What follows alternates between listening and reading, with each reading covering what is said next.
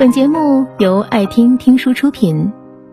如果你想第一时间收听我们的最新节目，请关注微信公众号“爱听听书”，回复“六六六”免费领取小宠物。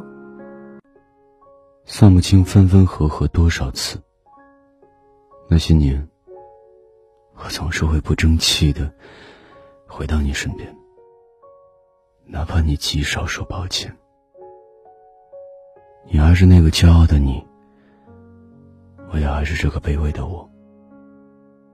在一起的时候，身边的朋友几乎无一看好我们，就连我自己，也偶尔会怀疑与你之间有没有未来，会怀疑你到底爱不爱我。有时候觉得你很爱，有时候又觉得你不爱。可尽管这样纠结。你依然像是一颗赖在我身上的坏习惯。就算爱你是一件毫无益处的事情，我也无法轻易停止。你知道的，为你我曾活得像尘埃，甚至从不怕变坏。我们曾经热衷于暧昧的黑夜，去外面长租一处。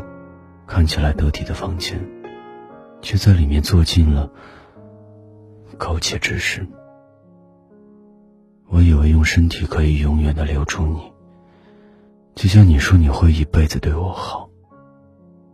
后来，当我把每一寸肌肤都包裹着年轻的愚蠢和鲁莽，然后郑重其事的送给你时，我并不知道。你是不是也曾同样的肃穆的接过它？也许不会吧。也许你只会觉得我轻贱，像一座太容易攻破的堡垒。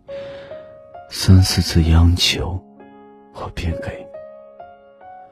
或许也没有错。我大概天生就是如此轻贱。有时候你因为一些事情生气的掉头就走，我依然记得自己当初。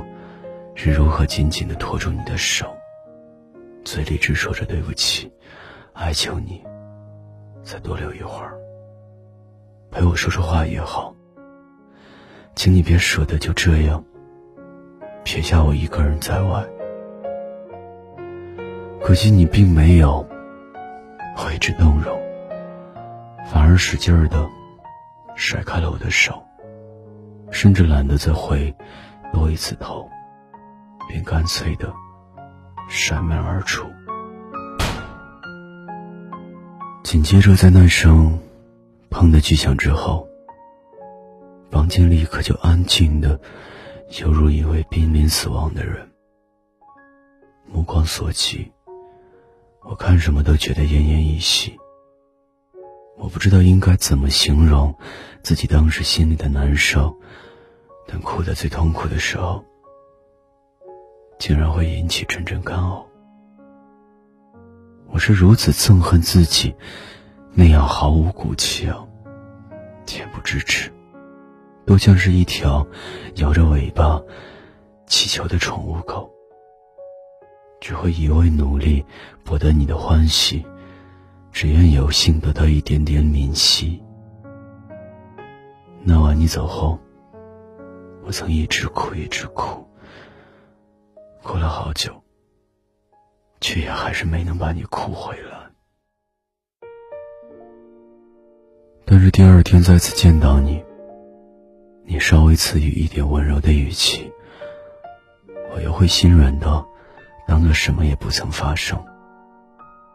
那些崩塌之后的废墟，在你给我的每一场无声的凝视里，在你看向我时，又重新一砖一瓦的。拼凑起来，仿佛他们从未遭受过摧毁。是啊，你的眼睛向来是我的软肋，哪怕也时常引诱着我的眼泪。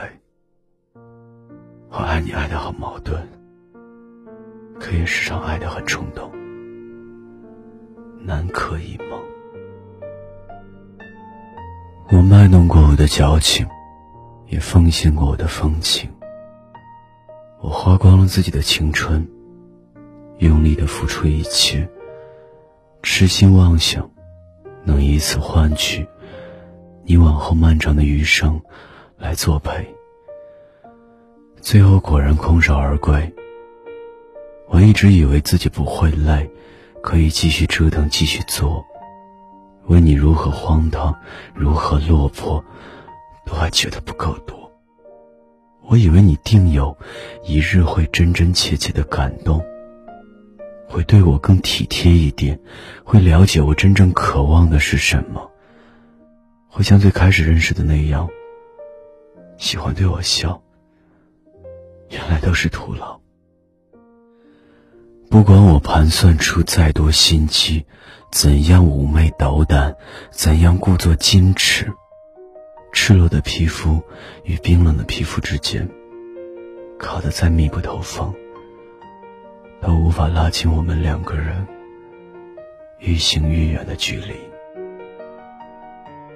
我一贯是个不懂得如何争执的人，而你也大可骄傲到不屑与我辩驳。我们常常冷战，而最先低头的也常常是我。因我过早倾囊交出了自己的全部，以至于最后不知道自己还有什么可以当做盾牌和砝码。在爱的天平上，我轻得像一张纸，而你如山川，如坚石。可是真抱歉，我没能一直这样轻下去。那是独自在某个猛然被惊醒的半夜里，被一场有关于你的噩梦吓得一身冷汗。那一瞬间，我对我们之间的相处模式突然彻底感到了疲倦，仿佛那场梦里的模糊景象，总有一天会落实到眼前。实际上，这样的爱情。早已足够让人百孔千疮，两败俱伤。日积月累的疼痛的重量堆积在肩膀，原来真的好难扛。我太害怕结果，也真的只能等来最后一根稻草，把我压倒。害怕你依然只是眼睁睁的看着，觉得我皱眉落泪的样子实在无趣。一如既往的走掉，像从来没有路过我这里。一想到这些，我就会对这份感情产生无尽的不安全感。我想我没有坚强到可以永远爱你、辜负、不求回报。有些付出，攀爬到了一定程度，就会爬高。我忘了跟你最末一次见面是在何时。如今想来，又何必再记得呢？那些辗转难眠的深夜，不敢再听的情歌，冷冷淡淡的语言，以及每一帧还没来得及被风化的画面，都是你在我青春的上空里为我留下的，永远萦绕着的。白色烟雾，可我不愿意再无视便抬头看了。爱你那么久，原来只用一刹那便能心如死灰。而这一刹那，你可明白他已经暗藏过往日多久的心碎？你可明白，在这一刹那之前？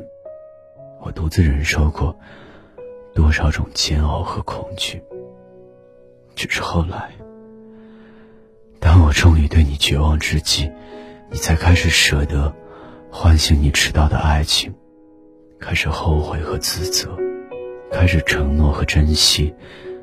我愿意相信，这些话皆是出自真心。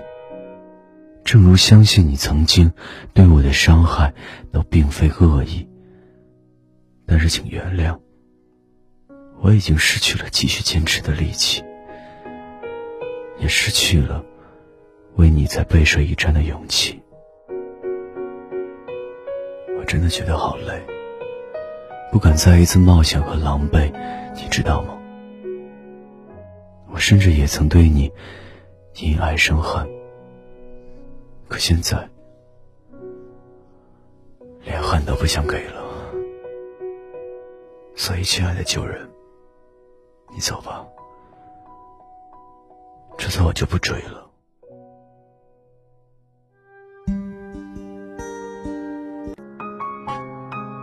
本节目到此就结束了，感谢各位的收听和陪伴。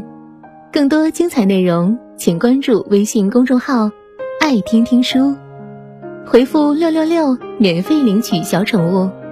也欢迎你收听今晚的其他栏目。我们明晚见，晚安。